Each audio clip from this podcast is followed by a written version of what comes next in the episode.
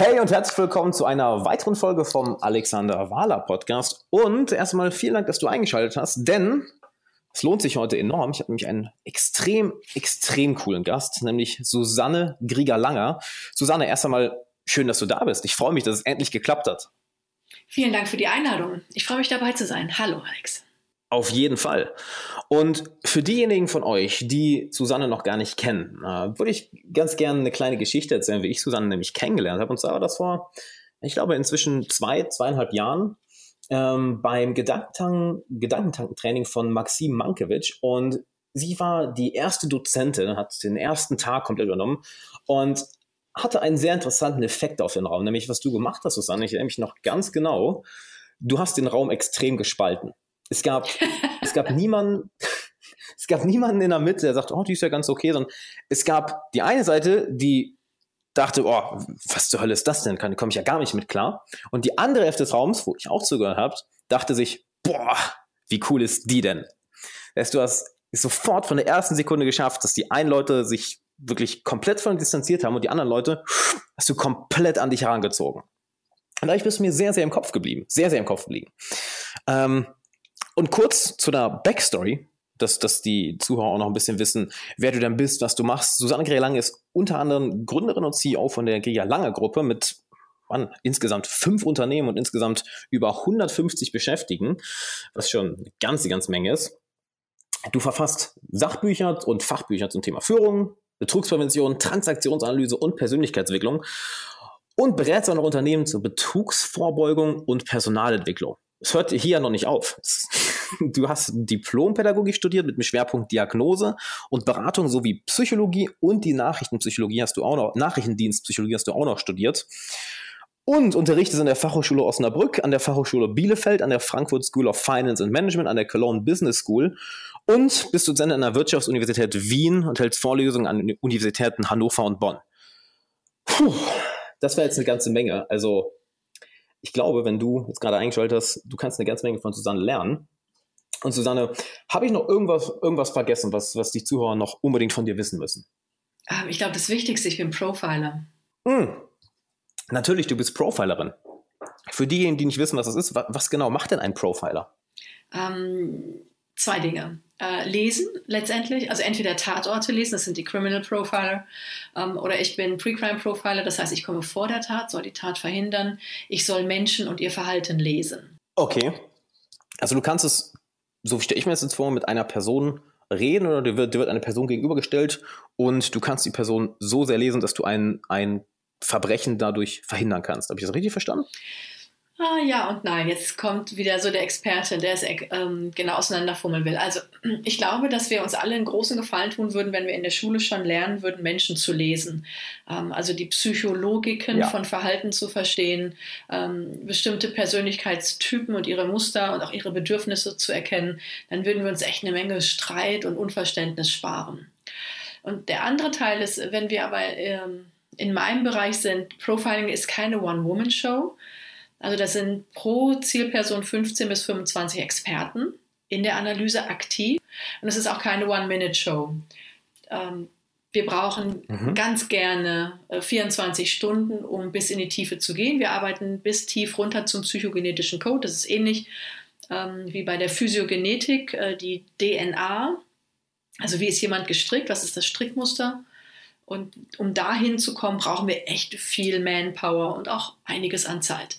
Nichtsdestotrotz, ähm, ich glaube, jeder von uns merkt schon im Bauchgefühl, dass bei einigen Leuten was wirklich nicht stimmt aber sie können nicht einen Griff dran bekommen, weil sie kein, ich sage mhm. kein Wort, kein Etikett oder kein Muster haben, auf das sie sozusagen trainiert sind zu suchen. Und das ist, was ich Menschen mitgeben kann.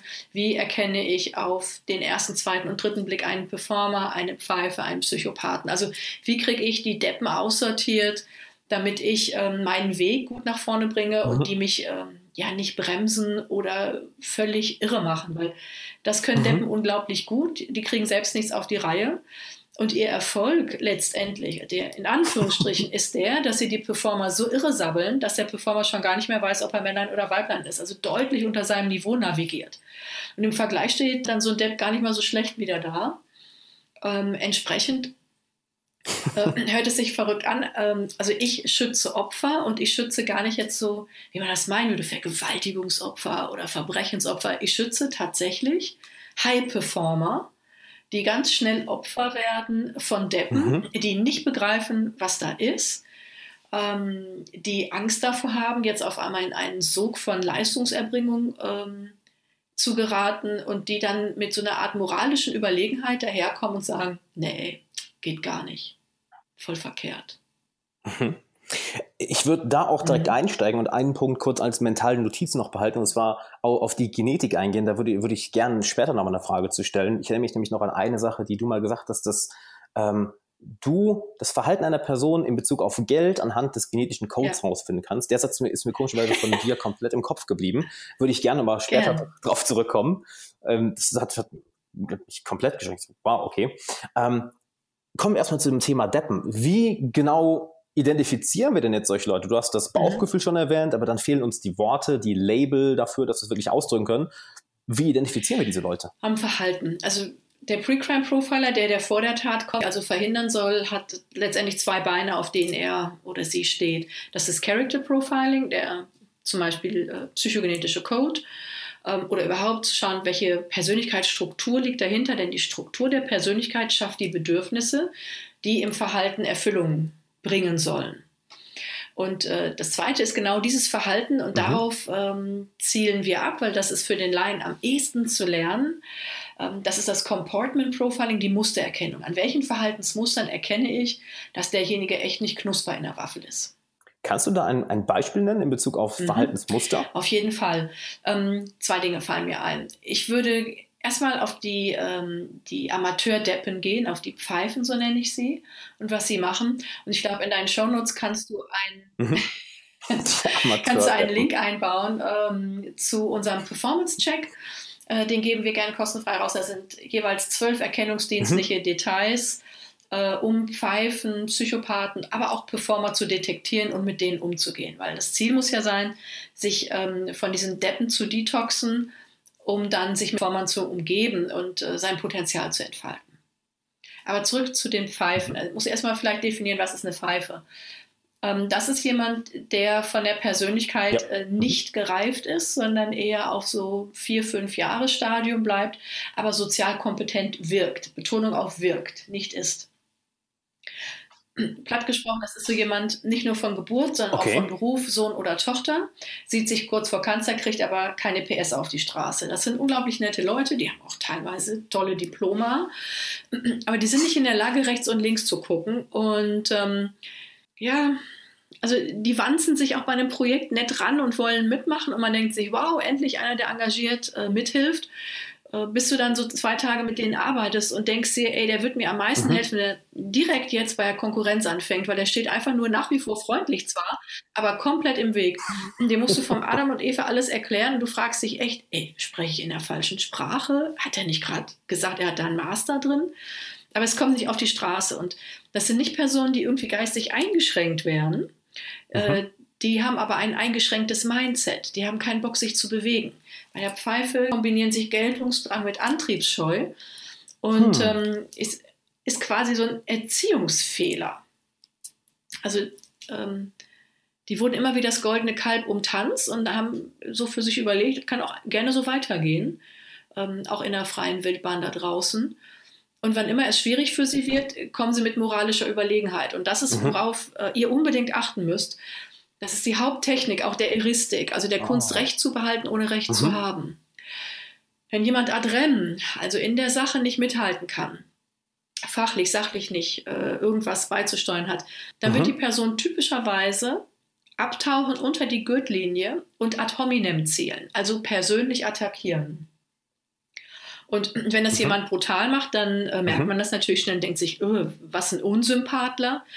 Aber die Pfeifen haben das drauf, das so äh, subtil zu machen, dass wir Performer, die wir wissen, dass wir nicht perfekt sind, die wir aber anstreben, besser zu werden, schnell hören, okay, ich habe was nicht perfekt gemacht, äh, ich will auch besser werden, ähm, dann horche ich da mal zu. Und genau das ist letztendlich fast der Fehler, dass wir auf die falschen Leute hören, wenn wir uns weiterentwickeln wollen und ähm, dass wir, wenn jemand etwas, ich sag mal, einfordert und kritisiert, vergessen, auch die andere Seite mit einzufordern. Ich würde mal so ein Beispiel nennen wollen. Ja, bitte, auf jeden Fall. In einem Verein äh, war ich äh, Präsident, also es war ein Charity Club äh, war ich Präsident und ich habe äh, eine Schatzmeister gestellt bekommen. Also du hast mhm. Sekretärin, Schatzmeister, alles Mögliche. Und äh, für so einen Charity Club ist das jetzt keine hohe Kunst, Schatzmeister zu sein. Also eh alles ehrenamtlich. Da musst du keine Bilanz abliefern. Und für was? Also du hast, ich sag mal, 20 Mitglieder, mhm. die geben ihren Jahresbeitrag rein. Das musst du an die Mutterorganisation abführen. Dann kaufst du nochmal einen Blumenstrauß für einen Gast und mietest einen Raum für zum Treffen. Ende aus die Maus. Also da hat jeder mhm. Schüler mit zehn Jahren äh, differenziertere Ausgaben im Comicbuchladen. Definitiv. So, jetzt äh, dieser Schatzmeister hatte tatsächlich, believe it or not, ein äh, MBA in Finances und berät Menschen, ihre Millionen anzulegen. Und jetzt kommt's. ähm, irgendwie kam mir das komisch vor. Ich guckte aufs Konto und dann sagt der Unternehmerbauch, passt nicht. Ne? Kannst jetzt nicht genau sagen, was nicht passt, aber irgendwie passt es nicht. Und es fehlten auch Beiträge. Und ich sagte, was ist jetzt hier mit den mhm. Beiträgen? Also ich bin die Erste, die verpennt, irgendwas zu tun, wenn sie nicht erinnert wird. Ja, das wäre ja nun nicht die Aufgabe des Schatzmeisters, wo ich denke, von wem sonst bitte? Und dann sagte ich, ich möchte eine Buchhaltung vorgelegt bekommen. Ich meine, immerhin hafte ich ja auch mit meinem Köpfchen mhm. dafür. Und dann kriegte ich da was ganz wild Krautiges auf Excel mit Einschüben. Mhm. Und das konnte sich aufblättern und machen und tun. Aber glaub es oder nicht, ich bin seit 25 Jahren erfolgreiche Unternehmerin. Ich konnte es nicht lesen. Ich habe es nicht begriffen. Und ähm, dann habe ich gesagt, so jetzt Moment mal, ich brauche doch nur ein rein-raus-Konto. Ne? Das ist äh, ein DIN A4-Blatt mit zwei Spalten, das kann ich mit dem Bleistift tun. Das kann mein Nachbarskind mit zwölf. Mhm. Und dann fing das an, ja, ich bin ja nie geschult worden, da mache ich mal eine Schul so eine Fortbildung. Mhm. Das kann jede Hausfrau. Wir reden über jemanden, der Menschen zu Anlagevermögen berät. Und das ist eine typische Pfeife. Also die haben teilweise gute Abschlüsse, weil in den Hochschulen wird ja nicht mehr Denken verlangt, äh, mhm. sondern Bulimie lernen. Weißt du, du haust dir das rein, kotzt das äh, in die Klausurunterlagen raus und dann ist es auch weg. Ja, du bist klar. komplett strukturiert, musst nicht mehr denken. Und wenn es darum ja. geht, auch nur Einfachstes zu machen, dann ist das nicht möglich. Und dann waren wirklich Diskussionen auch im Vorstand. Ja, müssen wir da eine Schulung machen? Und wir waren uns aber selbst unsicher und dachten, irgendwie ist es fishy hier. Das kann eigentlich gar nicht sein. Ja, oder müssen wir es nochmal erklären? Und ich sage, stopp, stopp, stopp, stopp. Das ist das Einfachste von mhm. der Welt. Es kommt Geld rein, es geht Geld raus. Und nicht schwierig mit doppelter Buchführung, sondern einfach nur Beiträge, Abführung, Ende. Mhm. Und ähm, da wurde aber eine riesige Welle mhm. gemacht und jetzt kommt's. Dann kamen so Sachen wie, ja, aber wenn ich mit so dominanten Persönlichkeiten zusammen bin, da kann ich meine Kompetenzen nicht rausbringen, bla. Also wir sind ja dominant geworden, weil es nicht gut gelaufen ist. Und ähm, auch mein Vizepräsident hat irgendwann auf den Tisch gehauen und hat gesagt, wir reden hier gar nicht mehr, du gibst dieses Amt ab, mhm. du bist ja gefährlich für den Laden. Also es war nichts veruntreut worden, muss man dazu sagen. Ähm, es gab da auch den ehrlichen Wunsch, gehe ich mhm. mal von aus, etwas äh, zu leisten. Aber selbst dieses einfachste, banale geht nicht. Und daran kann man Pfeifen gut erkennen. Punkt 1. Vielleicht sogar dolle Zettel, aber die einfachsten logischen Dinge, also reine Straßenkompetenz, sind nicht verfügbar. Ähm, will aber immer wieder instruiert werden. Auch typisch. Hm. Und wenn dann die Person irgendwann ein Argument mit Brück zur Wand steht, dann ist immer mhm. irgendwer schuld. Das ist sehr typisch. Ähm, also dieses, ja, ihr seid dominant, deswegen kann ich nicht äh, gut arbeiten. Das ist ja lächerlich für jemanden, der Menschen berät, die Millionen anlegen. Ich meine, das sind mit Sicherheit dominante Typen. Ne? Das ist so High-End-Pfeife. Mhm.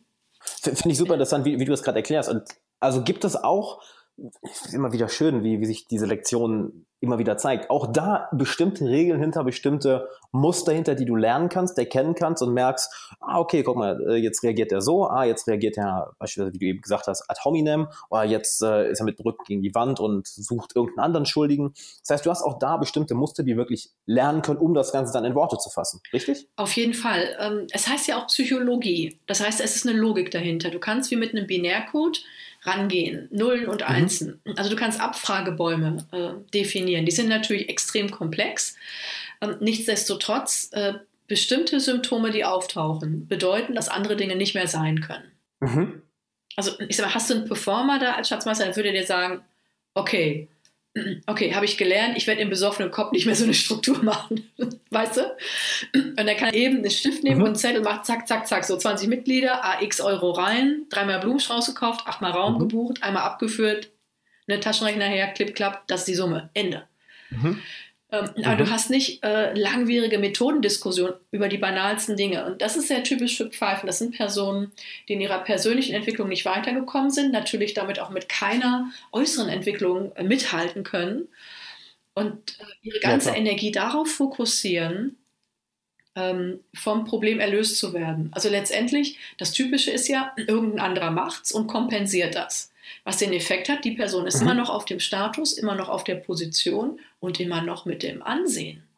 Es werden viele, viele Menschen für irgendwelche Leistungen gelobt, die die nie erbracht haben. Ich wundere mich. Ich denke mir, was hat er denn damit zu tun? Nie einen Handschlag gemacht. Ne? Und alle klatschen. und das ist so ein, ähm, so ein Ärger, den ich habe. Ähm, es gibt Menschen, die haben das geleistet und die kriegen aber dann nicht den Applaus dafür. Und das ist nicht sauber. Das empfinde ich als Profiler als betrügerisch. Hm. Absolut, die sozusagen dem, dem der, ja, der Pfeife dann den Rücken frei halten im Endeffekt. Ja, ganz genau. Und wir machen das, ich glaube, aus falsch verstandener Tugend. Wir wollen ja selbst auch nicht äh, so vorgeführt werden. Okay. Ähm, wir gehen davon aus, weil die nett sind, dass sie nette Leute sind. Und ähm, wir würden ja. auch Hilfe wollen. Dass es jemand brutal ausnutzt, so weit denken viele gar nicht. Finde ich super interessant. Ich habe hab mir gerade ne nebenbei noch ein paar Fragen aufgeschrieben, auf, auf, die ich eingehen möchte. Das sind so viele Punkte, wo ich gerne tiefer reingehen würde.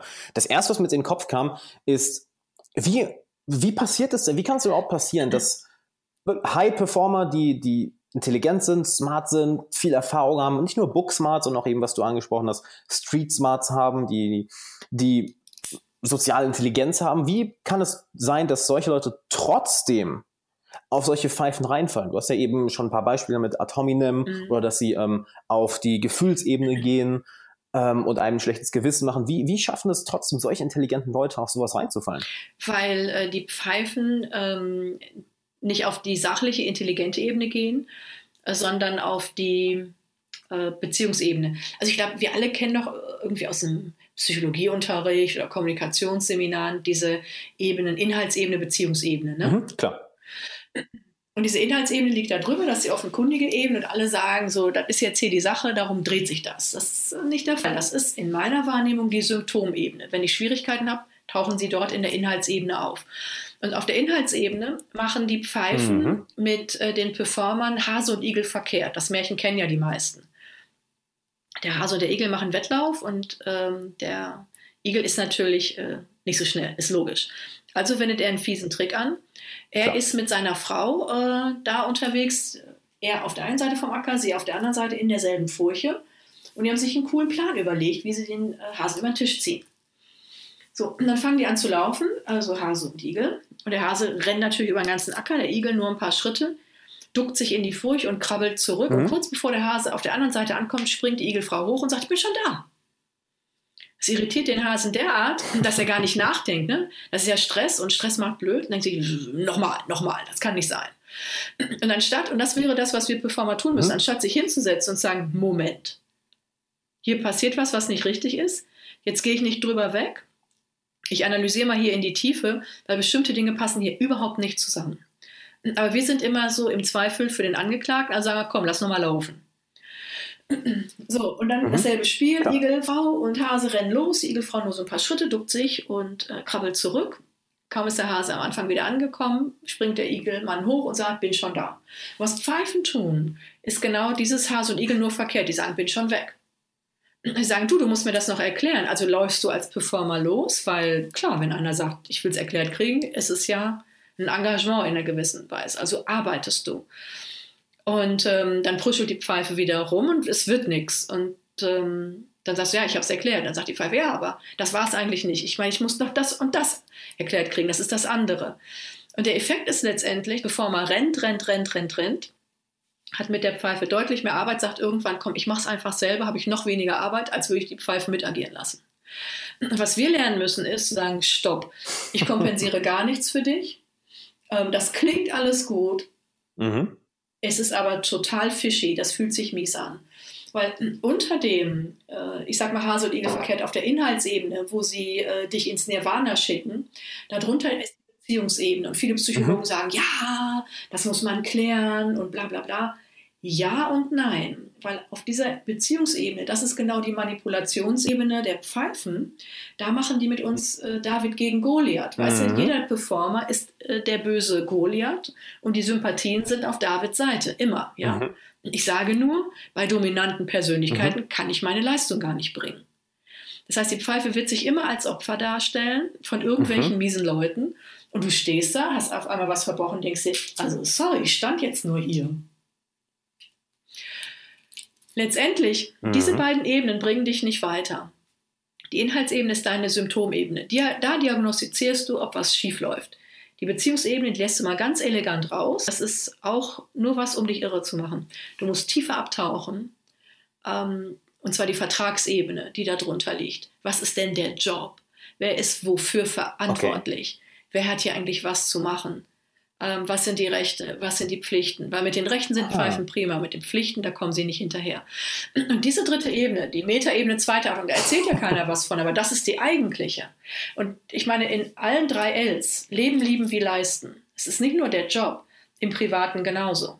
Du hast total viel zu tun, kommst noch von einem Auslandstrip und irgendwie dein Kumpel sagt, ey, ich habe eine Party, aber ich schaffe überhaupt nicht, ähm, alles vorzubereiten. Kannst du noch irgendwie einen Salat machen oder irgendwas kaufen? Dann machst du nachts noch einen Salat, dann äh, ne, mit Augenrändern Mhm. bis unter die Knie auf und stellst fest, der sitzt wie so ein Pascha auf dem Thron, alle bringen das ran.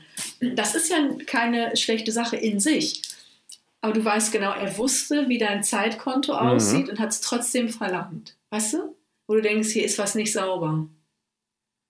Und das wirkt Ja. nach außen, wirkt es Ja. sozial, ist es nicht. Ich äh, tapp mich gerade selber, weil ich die ganze Zeit immer nicken bin, weil ich glaube, auch, auch für die, die gerade zuhören, ich glaube, jeder hat schon mal, im, sei es äh, im Beruf oder im Privatleben, mit so einer Person zu tun gehabt. Und dieses Gefühl danach, wenn man merkt, ja, man ist da so ein bisschen ähm, irgendwie zurückgehalten worden, ausgetrickst worden, reingelegt worden. Oder man, man fühlt sich, das so würde ich es eigentlich perfekt ausdrücken, Mhm. nicht respektiert.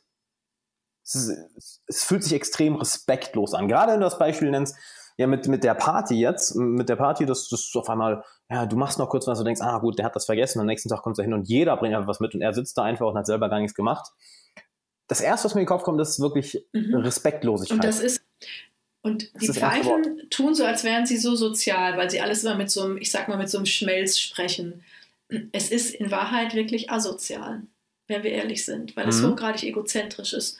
Und ähm, mhm. auch wenn Pfeifen immer sagen, die Performer, die gehen ja nur auf Leistung und ähm, die sind so kalt und was auch immer diese Anwürfe alle sind. Aber sie lieben Performer, weil die sie durchs Leben tragen, seien wir ehrlich. Also ich sag letztendlich zu den Leuten immer Absolut. so, achte Würde drauf, dass es keine Einbahnstraße ist. Also hilfst du dem Richtigen. Also hilfst du dem Wie meinst du Richtigen. das? Also weißt du, wenn jetzt ein Kumpel sagt, ey, ich komme hier nicht klar oder ich will mal einmal im Leben nicht die ganze Maloche haben, machst du das für mich?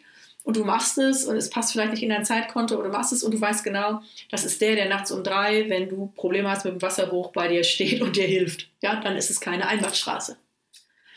Aber bei Pfeifen ist es eine Einbahnstraße. Das sind Nimmlinge. Verstehe, was Die du haben es meinst. mit dem Ja. Leben nicht so. Absolut. Ähm, Habe ich leider auch schon Erfahrungen mitmachen dürfen. Leider. Ich weiß genau, was du meinst. Absolut. Dann kommt mir da die Frage in den Kopf, wie lernen wir denn, wie lernen wir denn die, diese Muster kennen? Weil du hast ja jetzt extrem viele Anhaltspunkte schon mitgegeben. Äh, Ich würde gerne auf, auf, das, auf das Pattern, auf die Pattern-Erkennung, Mhm. die Mustererkennung, die du eben angesprochen hast, ähm, ein bisschen mehr eingehen. Woran merken wir denn jetzt, ah, guck mal, okay, der versucht gerade auf die, auf die emotionale Ebene zu gehen oder versucht mir da was einzureden oder versucht, ähm, da mich irgendwie negativ zu beeinflussen. Wie lernen wir das, dass wir das auch wirklich in Worte fassen können und nicht nur dieses, dieses unangenehme Bauchgefühl haben? Also typischerweise die Pfeife wird die Person sein, die äh, sich so ranwanzt, also die kommt aktiv auf den Performer zu, auf nett, ähm, bietet sich Mhm. tatsächlich an, wird dann das, äh, was zu tun ist, abwerten, um die eigene Leistung parallel aufzuwerten. Also unterm Strich steht die Pfeife prima da. Sobald du konfrontierst oder ärgerlich wirst, Mhm. ähm, kommt dieses, äh, ich sag mal, äh, diese Verdrehung der Tatsachen. Also ad rem wird nicht mehr diskutiert, sondern nur noch ad hominem. Wir diskutieren nicht mehr, was zu tun ist. Wir diskutieren nur noch, ob du das dann freundlich genug angewiesen hast, so ungefähr. Ähm, wenn es darauf ankommt, sind die Pfeifen immer in der Abseitsfalle, dann sind sie nicht da oder stehen äh, dumm im Weg, sodass man dann zupackt. Und wenn es dann aber darum geht, den, ähm, den Applaus einzuheimsen, den Pokal, dann sind sie wieder in erster Reihe und verlangen das. Also letztendlich, du guckst nach Leuten, die, die nett sind, überall rumrühren, ähm, Allgemeinplätze rausblöken, ähm, überall mitmischen wollen. Äh, mhm.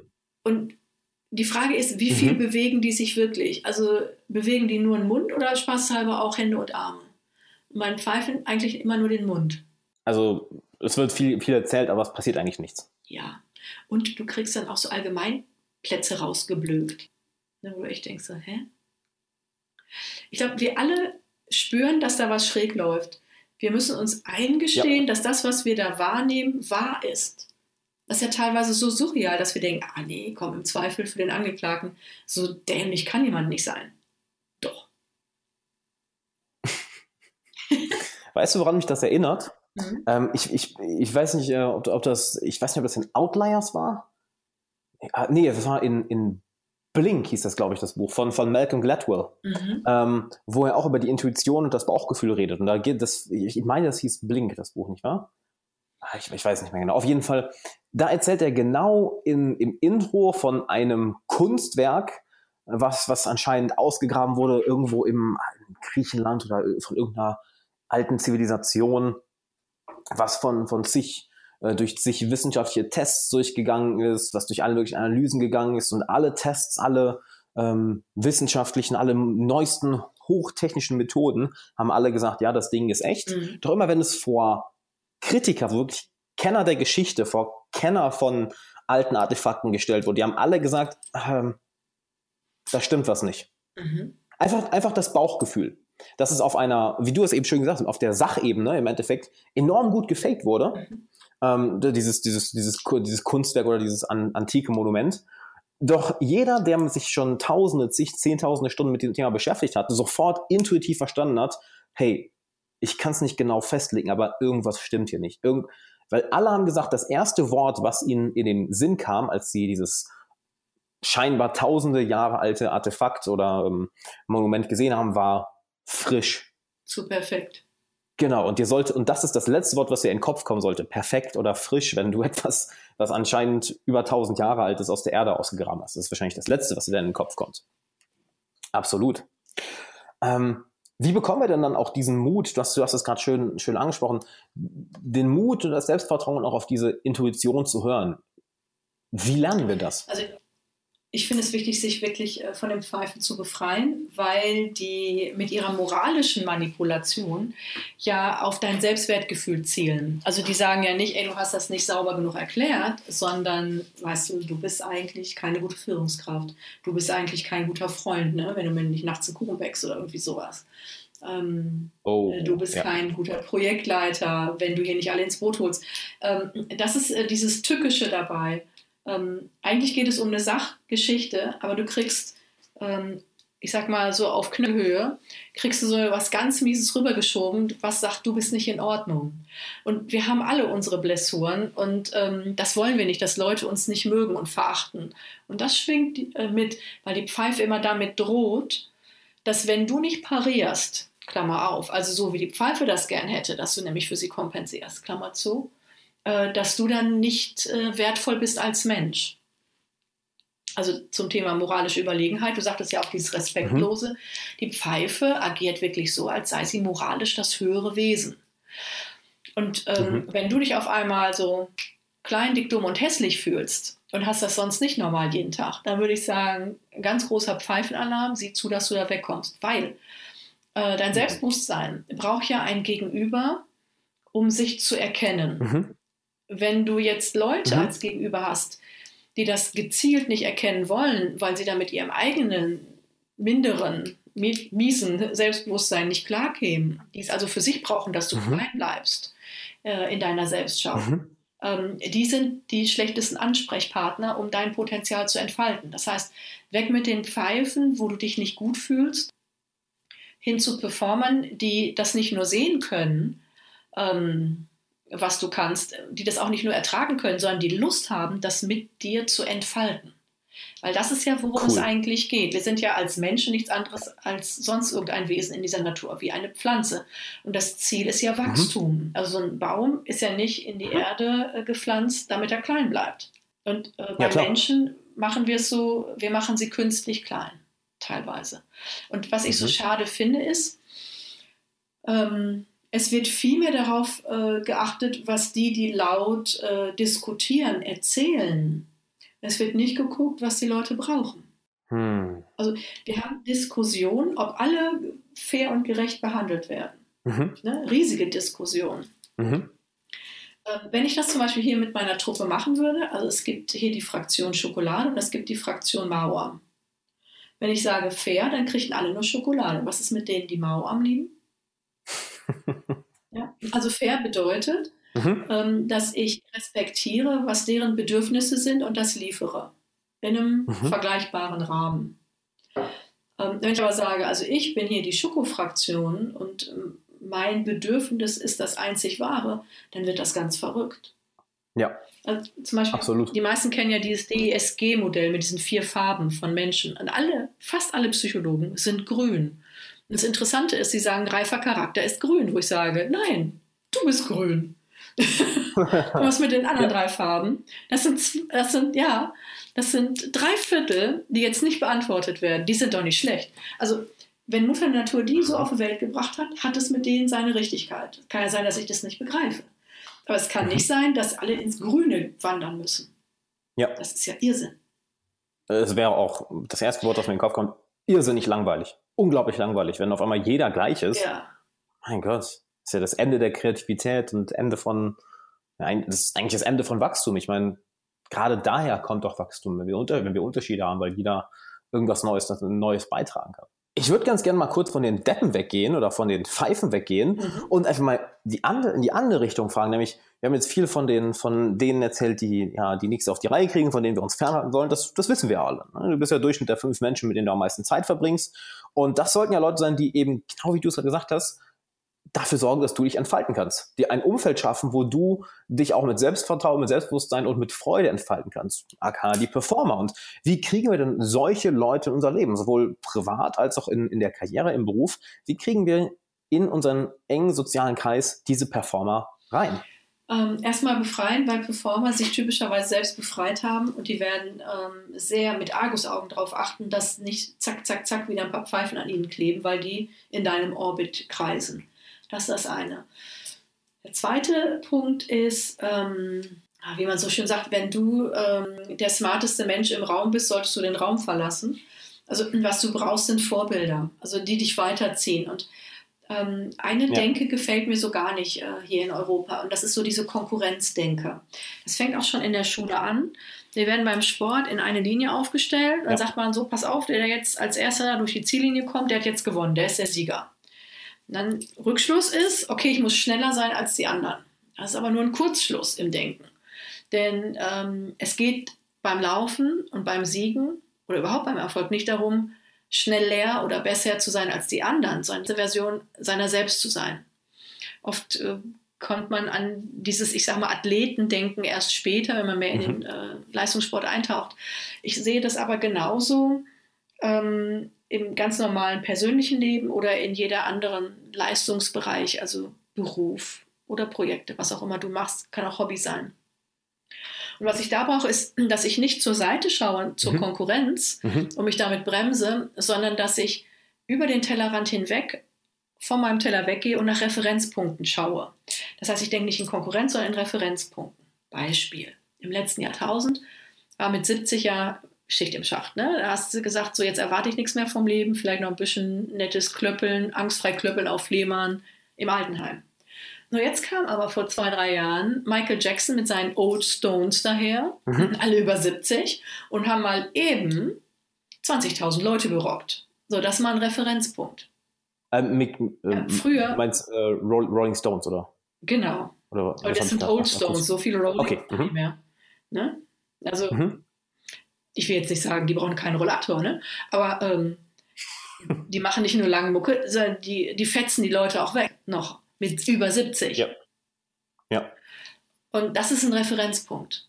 Anderes Beispiel. Viele Frauen sagen mir, ah, du bist auch als Frau weit gekommen, super. War das besonders schwierig? Kann ich gar nicht sagen. Im Gegenteil, ich bin ja in der Männerwelt. Die freuen sich, wenn endlich mal eine Frau da ist. So, hey, das ist wirklich so. Ich komme rein, hey, Frau. Juhu. Ähm, ja. Und ich höre dann, mhm. ich kann nicht weit kommen als Frau, weil ich komme aus der Provinz. Muss ich sagen, Entschuldigung, aber seit Angie aus der Uckermark ist das keine Schutzbehauptung mehr. Das ist ja. ein Referenzpunkt. Und das bedeutet, Provinzfrau muss auch nicht wahnsinnig attraktiv sein, kann bis ganz in die Weltspitze kommen. Und das sind Referenzpunkte, die ja. finde ich nicht in meinem eigenen Bereich. Da gucke ich ganz woanders. Und die Frage ist doch eigentlich, wie fordere ich mich selbst hinaus? Ähm, wie kriege ich das hin, dass ich wirklich jeden Tag, jeden einzelnen Tag aus irgendwelchen anderen Bereichen, mit denen ich eigentlich erstmal nichts zu tun habe, Inspiration bekomme, um meine Referenzpunkte zu sammeln. Cool. Ich habe hab mir gerade direkt mal das Zitat geschrieben, denk nicht in Konkurrenz, sondern in Referenzpunkten. Mhm. Mega, mega cool. Und was du gerade gesagt hast, die würde ich gerne noch kurz darauf eingehen, dass mir ein schönes Beispiel so eingefallen in Bezug auf, auf, ähm, auf ja, oh, du bist als Frau auch so weit gekommen, ist ja super. Da fällt mir ein Interview von, von einem äh, US-Stand-Up-Comedian rein aus den USA, Bill mhm. Burr, mhm. wo er von irgendeiner äh, weiblich, von einem, von einem weiblichen, ja, einer weiblichen Stand-Up-Comedy äh, Artistin interviewt wird und sie halt fragt, ja, ähm, was hältst du denn zum weiblichen Status in der Stand-Up-Welt? Ist es, ist es für uns, warum ist es für uns so viel schwerer? Und er killt halt die Frage auf halbem Weg und sagt, hör mal, wenn du gut genug bist, dann wird dich hier keiner stoppen. Ja. Es gibt genug, ähm, es gibt genug erfolgreiche weibliche Stand-up äh, Comedy-Artisten. Wenn du so gut bist, dass der Saal, nachdem du die Bühne verlassen hast, immer noch am Toben ist und derjenige, der nach dir auf die Bühne geht, sich schon in die Hosen macht, bevor er auf die Bühne geht, weil er Angst hat, die, dass er diese Performance überhaupt nicht toppen kann, dann wird dich auch keiner aufhalten. Das hat mit Geschlecht nichts zu tun, das hat mit Herkunft nichts zu tun. Ich meine, wir sind im Jahr 2017. Allein, dass wir das Internet haben, das, das, das Spielfeld wird, wird immer, immer gleich, immer mehr gleich für, für fast jeden. Ich meine, schau dir mal an, wie, wie vor 20, 30 Jahren, was für Eintrittsbarrieren du teilweise mhm. in, ins Unternehmertum hattest oder in größere, in größere Karrieren hattest. Heute brauchst du nichts anderes als ein iPhone und du kannst einen Podcast starten, einen YouTube-Kanal starten, du kannst, ich habe letztens einen TED-Talk gesehen, da hat jemand, ähm, ich weiß leider nicht mehr aus welchem Land, der hatte nur ein, wirklich ein Nokia 8210, dieses uralte Handy und hat nur mit Büchern aus seiner Bücherei und diesem Nokia 8210 ähm, eine Formel für eine Chemikalie hergestellt, welche, welche du bei Öllecks in, im Wasser ins Wasser tun kannst und die saugt das Öl auf. Und er hat einen Vorteil darüber, wie er das nur durch seine, durch seine Bücherei, also in die Stadtbücherei gegangen hat, dieses alte Handy, wo er dann auf alles drauf aufgeschrieben hat, weil er nicht mal einen Computer hatte zum Aufschreiben, das dadurch gemacht hat. Nicht mehr. Also, ich bitte dich, wenn, wenn das jemand so schafft, wir haben Internet, wir haben das MacBook, wir haben, wir haben Smartphones, wir haben Kameras und äh, Kommunikationsmöglichkeiten, die günstiger sind als je zuvor. Also, ja. da ist wirklich keine Ausrede absolut keine Ausrede. Cool, erstmal danke dir. Danke dir in Bezug auf die Performer, in Bezug auf die Pfeifen. Und ich würde gerne nochmal auf den Punkt eingehen, den ich am Anfang angesprochen habe, nämlich den mhm. genetischen Code. Ähm, da würde ich einfach mal aus Interesse fragen, wie funktioniert das? Weil mir ist dieser Satz im Kopf geblieben, hey, ich kann anhand, wir können anhand deines genetischen Codes rausfinden, ja. wie du mit Geld umgehst. Das ist, das ist mir von dem Kopf geblieben, das Twitter. Wie, wie verdammt nochmal funktioniert also, das? Das Profiling nochmal, es sind 15 bis 25 Leute dran, ähm, die wirklich Experten ihres Faches sind. Also du kannst dir das ähnlich vorstellen, in, ähm, in vier Basen ist ja dein äh, physiogenetischer, dein Körpercode geschrieben. Natürlich geht es dann immer noch mehr in die Tiefe, aber allein diese vier Bausteine reichen, ähm, mhm. mit der Doppelhelix alles zu schreiben, was dich ausmacht. Deine Augenfarbe, deine Physiognomie, alles. Und ähnlich ist es auch in der Psyche. Ähm, mhm. Da sind es nicht vier Basen, da sind es sozusagen Kompetenzcluster. Und pro Cluster ähm, sind ungefähr, ich sag mal, roundabout 50 Kompetenzen darin. Das heißt, du kannst nie eine Einzel-Singularkompetenz bekommen, mhm. du hast immer so ein ganzes Bündel dabei. Und die Frage ist, wie ist das verbaut bei dir? Wann sind sie dominant, okay. wann sind sie regressiv? Und entsprechend kann man dann sozusagen diesen DNA-Strang ähm, als Phantombild lebendig werden lassen und erklären, wie geht jemand mit Geld um. Also, ähm, hat jemand äh, ich sag mal, ein gutes Gespür dafür, mit Geld umzugehen oder geht ihm oder ihr das ab, sprich, muss das wirklich lernen. Ähm, wir glauben ja oft, wir müssen dann ins Konto gucken, um das zu sehen, aber äh, das müssen wir gar nicht. Es gibt Personen, die sind extrem gut darin, Kohle reinzuholen, mhm. es bleibt aber nie hängen. Ja, es ist weg. Und mhm. ein Teil mag ähm, ja. in der Struktur liegen. Was bedeutet, wenn es meine Struktur ist und ich das weiß, dann kann Bypässe bauen. Dann weiß ich ja, ähm, dass ich mir mit bestimmten, äh, ich sag mal mit Tools oder auch mit Mitarbeitern die Leute reinholen kann, die das perfekt können. Was auch bedeutet, will ich jemanden in Finances haben, mhm. muss ich jemanden haben, der äh, dieses Thema Umgang mit Geld, Denken in Zahlen und Fakten, Rechtschaffenheit, all äh, diese Themen, die dazugehören, ich sag mal, nicht nur einfach gut geschult bekommen hat, sondern das muss so stark in der Persönlichkeit als Dominanz angelegt sein, dass ich den nachts um drei anrufen kann, wenn er 40 Grad Fieber hat, das schüttelt er mir aus dem mhm. Ärmel. Und so diese Erfolgskompetenz. Also man kann sehen, womit jemand immer Erfolg haben wird, weil das ist, das ist für den so normal und natürlich, der kann gar nicht anders. Also die Person ist einfach so gebaut, mhm. dass äh, ihm oder ihr das immer leicht von der Hand geht. Und wenn wir dann noch Fachkompetenz draufsetzen, also die Person schulen, ist sie quasi kaum einzuholen. Und, was wir aber machen, ist, dass wir äh, irgendwie hergehen und sagen, Kind, hier, guck mal, der Job, das ist was Sicheres, mach doch das.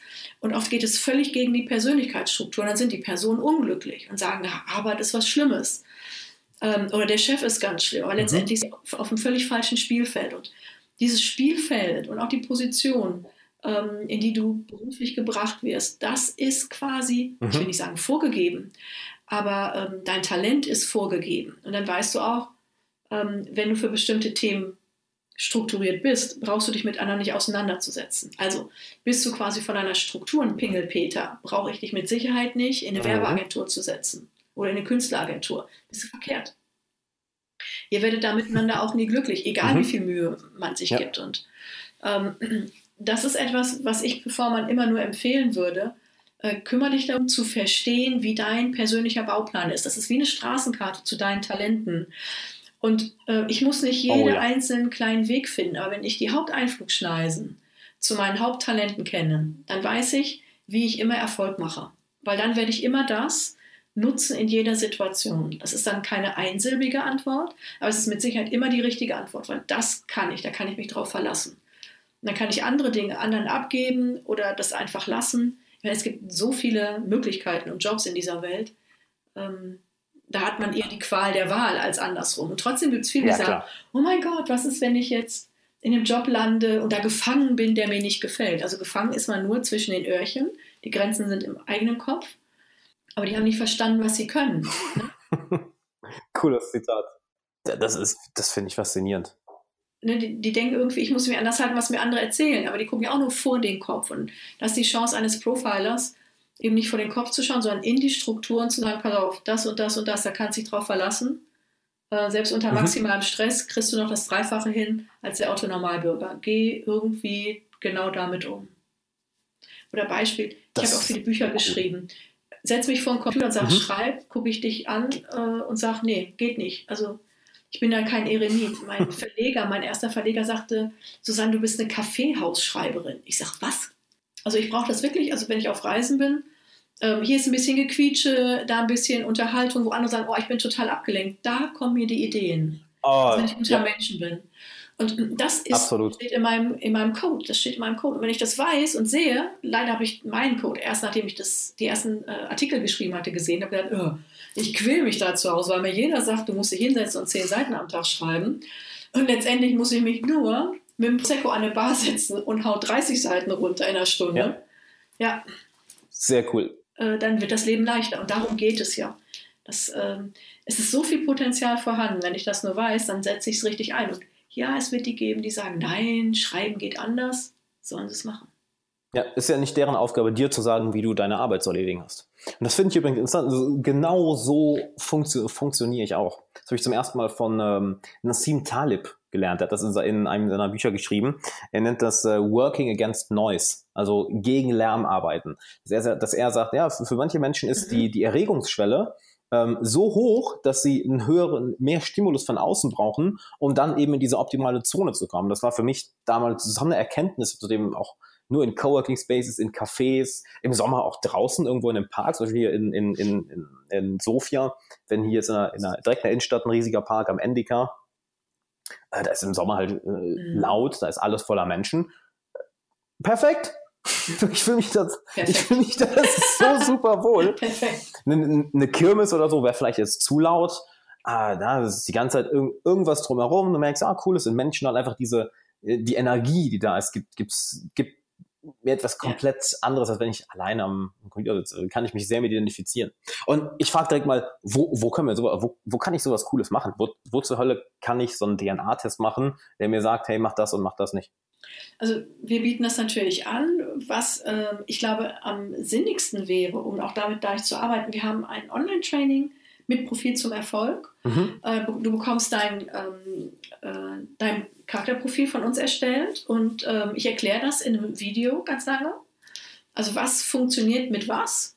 Du kannst mhm. Fragen dazu stellen, du bekommst auch das komplette Profil, das sind so 50, 60 Seiten, ähm, nochmal als PDF reingestellt und du hast über zehn Wochen lang Übungen, mit denen du ähm, dich zum Beispiel von Deppen befreist, dein individuelles Glücksrezept. Also ähm, Glück hat ja bestimmte Faktoren und deine Persönlichkeitsstruktur äh, ist ähm, ausschlaggebend dafür, welcher Faktor inwieweit dominant sein muss. Hm. Glaubenssätze auflösen, okay. alles, das ist in dem Paket. Ich glaube, das wäre, das hätte den meisten Sexappeal für die Leute, weil ähm, die Frage ist immer, hm, wer bin ich? Weil zum Beispiel diese Tests, ähm, zum Beispiel diese Farbtests, ich finde diese Farben cool, die sind super. Für Rubbel, die Katz jetzt schnell reagieren. Ähm, doch bei den mhm. Farbtests ist es so, du hast auch die Reaktion auf äh, Erziehung drin. Also mhm. ähm, ich habe zum Beispiel eine Mitarbeiterin, die ist eigentlich rot, dominant, aber ähm, okay. von der Struktur. Ähm, wurde aber von frühen Jahren durch ähm, traumatische Umstände in der Familie auf grün erzogen. Die mhm. läuft immer mit drei angezogenen Handbremsen. So, und wenn wir jetzt also mit den Tests hergehen, würden wir diese Handbremsen verstärken. Und es gilt ja, die zu lösen. Mhm. Absolut. Und das ist der Vorteil beim Profiler, der nicht sagt, okay, ich frage dich jetzt, weil du kannst mir nur liefern, wo du jetzt stehst. Und die Idee ist doch eigentlich, dass ich dir ähm, als Profiler und als Coach das alles liefere, was du noch nicht sehen kannst. Und darum ähm, brauchen wir die vielen Leute, das zu analysieren und zu sagen, nee, nee, da geht noch weitaus mehr. Das ist so cool. Haut mich um. Also Susanne, erstmal danke für, für das ganze Wissen, was du heute mit uns geteilt hast. Ich habe nebenbei eine ganze Menge aufgeschrieben, habe mir eine, hier schön eine ganze Seite Notizen gemacht. Finde ich super Zitat. Denk nicht in Konkurrenzpunkten, sondern in, in, sondern in Referenzpunkten. Und schau nicht zur Seite, um dich von der Konkurrenz ablenken zu lassen, sondern schau nach vorne, da wo es für dich hingeht.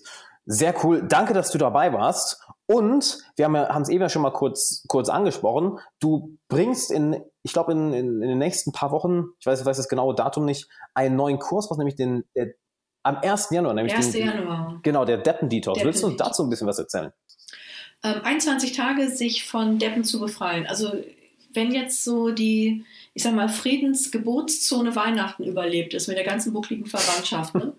wo man jetzt sagt, also eigentlich müsste ich jetzt mal wieder zur Bikini-Figur. Da würde ich sagen, ganz alles machen. Wie wäre es denn, wenn man sagt, 1. Januar, es beginnt ein neues Freiheitsgefühl, erstmal entlege ich mich alle Idioten, die auch Glaubenssätze in meinem Hirn mhm. produzieren. Also da wird erklärt nochmal genau, was sind Pfeifen, Psychopathen, was sind Deppen, woran erkenne ich, wie gehe ich mit denen um, das Selbstbewusstsein aufbauen. Mhm. Ähm, woran erkenne ich gesunde Beziehungen? Also jeder Tag hat äh, ein Video und viele Übungen parat für euch. Und ähm, zum Schluss nochmal für die, die traumatisierende Erfahrungen äh, leider überleben mussten, haben wir nochmal eine Audiodatei zum Defragmentieren, also dass das Kreischen dieser Traumatisierung im Kopf aufhört. Mega cool. Also ich werde werd einen Link unten reinpacken, ähm, direkt zur Seite vom, mhm. vom Deppen-Detox. Und Susanne, danke, dass du da warst. Danke, dass du dein Wissen mit uns geteilt hast. Ähm, danke für die coole Erfahrung. Und wo finden, genau, zwei Fragen habe ich noch. Zum einen, wo finden die Leute mehr von dir? Und was würdest du den Zuhörern gerne noch zum Schluss für einen Gedanken oder für eine Lektion mitgeben? Also ihr findet mich ähm, im Internet unter ähm, profilersusanne.com oder auch bei Facebook und YouTube. You're welcome. Da sind auch ganz viele kleine Videosnippets äh, zu einzelnen Themen. Ähm, was ich mitgeben möchte, ist, Persönlichkeit macht mhm. Sinn. Also Persönlichkeit macht Sinn, äh, als Satz geschrieben oder als einzelne Worte. Wenn du deine Persönlichkeit lebst, bist du mehr in deiner inneren Macht, brauchst also äußere nicht mehr und bist von Machenschaften nicht mehr so ausgesetzt. Äh, und wenn du deinen Sinn noch findest, den deine Persönlichkeit mit sich bringt, dann äh, stabilisiert sich deine innere Macht, sodass du äußere nicht mehr brauchst und immun bist gegen die der anderen. Und dieser Sinn äh, in deinem Leben, der ergibt sich aus deiner Persönlichkeit. Von daher, Persönlichkeit macht Sinn. Mega cool. Nutze sie. Susanne, danke dir und hab noch einen schönen Tag. Ciao. Alexander, ich danke dir. Ciao.